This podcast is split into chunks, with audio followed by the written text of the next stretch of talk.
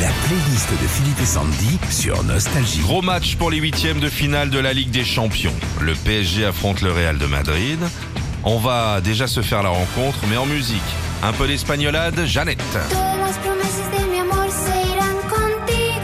Ces tubes des années 70 qui s'en vont l'Espagne et les rues de Madrid, bah on la doit à une chanteuse anglaise. Et ouais, Janet euh, est britannique, un peu comme euh, Gareth Bell, attaquant Real justement, qui joue ce soir. Alors, un peu d'espagnolade, un peu de France, Marc Lavoine. Paris, Paris, combien Paris Qu'est-ce que c'est bien En 91, Marc Lavoine chante carrément tout un album sur Paris avec notamment la chanson du même nom. Et même si Marco est fan de football, son cœur n'est pas au PSG mais plutôt à l'OM. Vous êtes plutôt espagnol ou plutôt France? Acerere, Las Ketchup.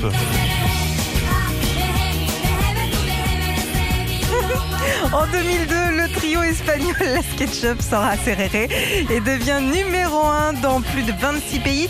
C'est sa chorégraphie qui a réussi à en faire un tube et sa choré, justement, on a pu euh, la voir sur le terrain du Real à une époque quand Cristiana, Cristiano Ronaldo marquait. Cristiana Ronaldo. C'est celle qui est sur M6. Ah, c'est très bien, ma fille, c'est super. Bienvenue à Paris, Tahiti Pairi. Ah, entre l'Espagne et la France, il y a deux ambiances. Ouais. Justement, bienvenue à Paris, c'est ce qu'on peut dire aux joueurs du Real qui seront euh, ce soir au mythique Parc des Princes. Pour info, la dernière fois qu'ils sont venus jouer au parc, ils ont perdu 3-0, c'était le 18 septembre 2019. Allez, bon courage aux Espagnols, Ricky Martin.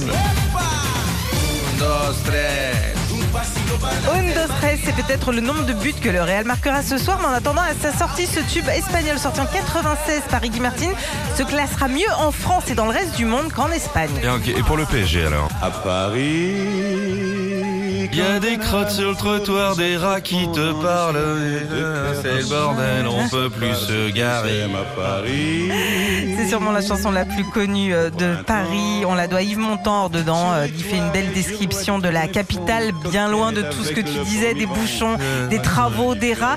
Et ce qui est sûr, c'est que quoi qu'il arrive, ce sera la fête ce soir puisque les jauges sont levées et que le Parc des Princes sera plein. 22 mètres carrés pour 7000 euros avec du bruit de les travaux en bas, c'est trop joli.